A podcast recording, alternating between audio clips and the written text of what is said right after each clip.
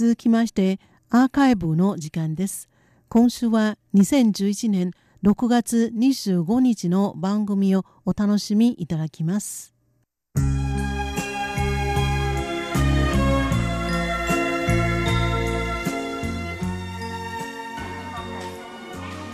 リスナーの皆様宝島再発見の時間ですこの時間では台湾の観光情報そして B 級グルメに関する情報をお届けしてまいりますえー、今週はですね30分間、えー、私上野がご案内させていただきます。よろしくお願いします。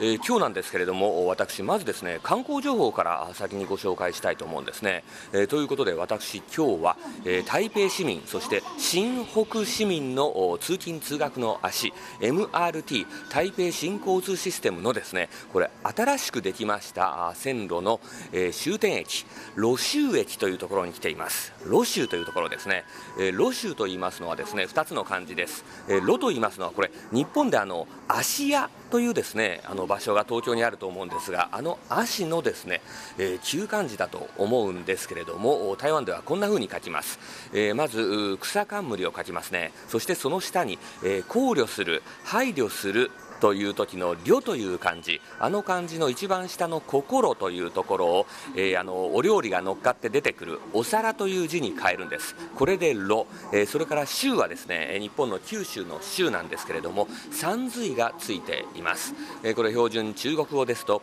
「ルージョ」ルージョと読むんですね。ルージョロ州と言います、えー、ここはですね、えー、台北市ではありません、えー、新北市になります、え新北市と言いますのはこれはもともとは台北県と言いましたけれども、え今年になりましてですね行政制度が変わりまして、え新しい東西南北の北そして市と書きまして新北市というところに変わりました、え地理的にはどうなっているかと言いますとこれは台北市をですねドーナツのように取り囲んでいる感じなんですね。これが新北市です。えー、でもですねこのロ州というのはこの台北市の西の方にあるんですけれどもこの境目が非常にはっきりしています、えー、と言いますのはあこれ台北市とですね、えー、この西側のですね、え台北県、え旧台北県ですね今の新北市との間にはこれ南北に、え淡水河ですね淡水川えー、これは、えー、淡い水と書きます。あの錦鯉なんかが泳いでいる淡水ですね、えー、これにですね、え山水の川と書きまして淡水川淡水川という川が南から北に向かって、え流れていましてこれがちょうどですね、え台北市とそのそれをドーナツのように取り囲む新北市の、えこのちょうど西のところですね、え台北市の西そして、えこの新北市になっていく境目に通っているわけなんです。えー、ですからこのルージョロ州に来るためにはですね台北市からですね MRT 新交通システムのルージョ支援えー、ロシュー線という新しくできましたあこの線に乗ってですね、えー、この西に向かってくるんですね。そして川を越えてきます。淡水川を越えてきまして、えー、そして終点駅がこのロシューというところになります、えー、ちなみにこの MRT ロシュー線なんですが、えー、去年ですね、えー、開通したという一番新しい線ですね、えー、ということでこのロシューにやってまいりました。今 MRT の駅にいるんですけれども、えー、これから改札を出てみましょう。新しい線ということで駅もですね大変あの綺麗ですね、えー、壁なんかもですねいろいろ綺麗な装飾がされています。特にここはですねこれは詐欺なんでしょうか、えー、鳥がですね白い鳥がこう羽ばたいているそういったあのオブジェですね。絵がですね、えー、この壁にですね、え描かれていますね。このロシューというところもともとですね湿地がありましてこういったあの鳥がですねたくさん来るところなんじゃないかと思いますね。はい、えー、これがですね、えー、台湾のこの MRT のですね非接触型の改札ということになります。でですね今日私がここに来てみたいのはですね、えー、公園があるんですよ。えー、MRT 広場あメトロプラザというふうに書いてありますね。自衛運廣場と書いてあります、えー、自衛運と言いますのはこれ臨床なという時の臨床の章それからあ運転するの運運動するの運ですね、えー、自衛運と言いますとこれ MRT 台北新交通システムのことなんですね。その後ろに広場と書きまして自衛運廣場です、えー、英語ではメトロプラザと書いてありますね、えー、それではこの2番出口がそこだということでそこ行ってみましょうね。歩いていきましょう台湾はですねあの台風5号はですねちょうど昨日の夜からですね、え今日にかけて、え台湾本島の東側の海上を北上して抜けていきました。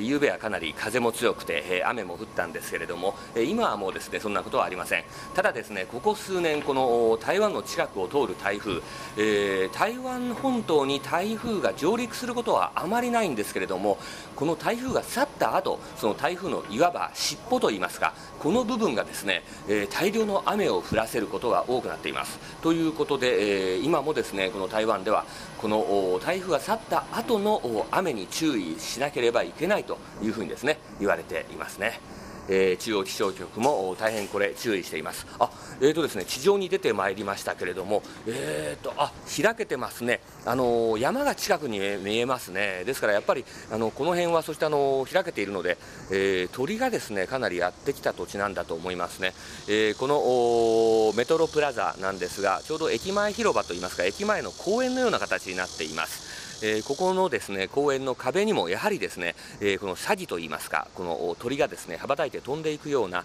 あ絵がですね、えー、描かれていますね、えそういったところなんでしょう、えそして、えやってまいりましたけれどもちょうど目の前にありますね。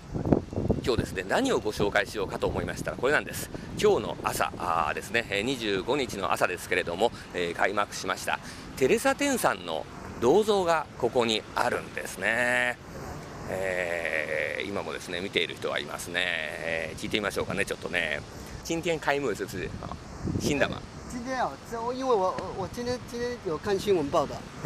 今天才看新闻报道。对对，应该是今天嘛哈。え今日ですねこの方はですねちょうどテレビのニュースを見てそれでちょっと見に来たと言っていますね。你觉得怎么样？我觉得不错啦，可以带动观光景点还可以。ええー、どうですかと言いましたらですねこれあのやっぱり観光客をですね引きつけてくれるだろうからこれはいいんじゃないかなというふうに話してくれました。妹妹你们觉得怎么样呃很好。嗯。那个邓丽君你知道哈知道。好谢謝えーとですね、テレサ・テンさんあの知っていますかとこの娘さんがですね2人いるので聞いてみましたらあ知ってますと。でこの銅像を見たらですね結構いいですねというふうに話していました、えー、この銅像なんですけれどもえー、2011年の5月8日、これ5月8日と言いますと、えー、テレサ・テンさんの命日ですよね。えー、ということで、えー、テレサ・テンさんですねのこの銅像がですねこのルーゾ、えー、ロ州の駅前のですね広場に作られたんです。でですね開幕したのは今日朝、えー、25日の朝ということになりますね、えー、ここにはですねちゃんとあの真ん中には、えー、中国語そして左側には日本語そして右側には英語でこのテレサ・テンさんについて、えー、紹介された、えー、碑文というんでしょうかね。この文章もですねここについています、えー、でこの銅像なんですけれども、えーテレサ・テンさんとほぼですね等身大のものなんですね、えー、で、えー、これは綺麗なドレスそして右手にはマイクを持ってですねちょうど歌っているというそういったですね、えー、形になっていますね。シャンマ有有一点像な。え 似てますかと聞きましたらですね、えー、まあまあ似てるねというふうに話してくれました、えー、そしてこのお父さんはですね携帯電話で一生懸命写真を撮っていますね、え、このテレサ・テンさんなんですけれどもこれまでですねテレサ・テンさんの銅像を見たいと思いましたら、えテレサ・テンさんのですね、えが眠っている、まあ、お墓ですね、えここまで行く必要がありました、えこのお墓はですね、え台北市の郊外、えちょうど台北市の北の方ですね、えもう海が見えるような山の上にですね、あるんです、え金宝山と言いますね。えー、金銀の金、それから宝の山と書きまして、え、金宝山、金宝山ですか、え、この山の上にですね、えありまして、そこまで行く必要がありました。ちょっとですね、遠かったんです。えでもですね、今回、この2つ目の銅像が、このルーゾーというですね、え駅の広場にですね、できたということで、えこれからですね、観光客の人たちは手軽にこのテレサテンさんの、え銅像をですね、見ることができるようになりました。えこの銅像なんですけれども、テレサテンさんがこれまで残した、え例えばですね、えまあ、歌であったり、あるいはまあ遺品の数々そういった有形無形のものをですね、え保存しまして管理しまして、え後世に伝えていこうとするテレサ展基金会、えここがですね、え承認している初めてのその外に作ったですね銅像だということです。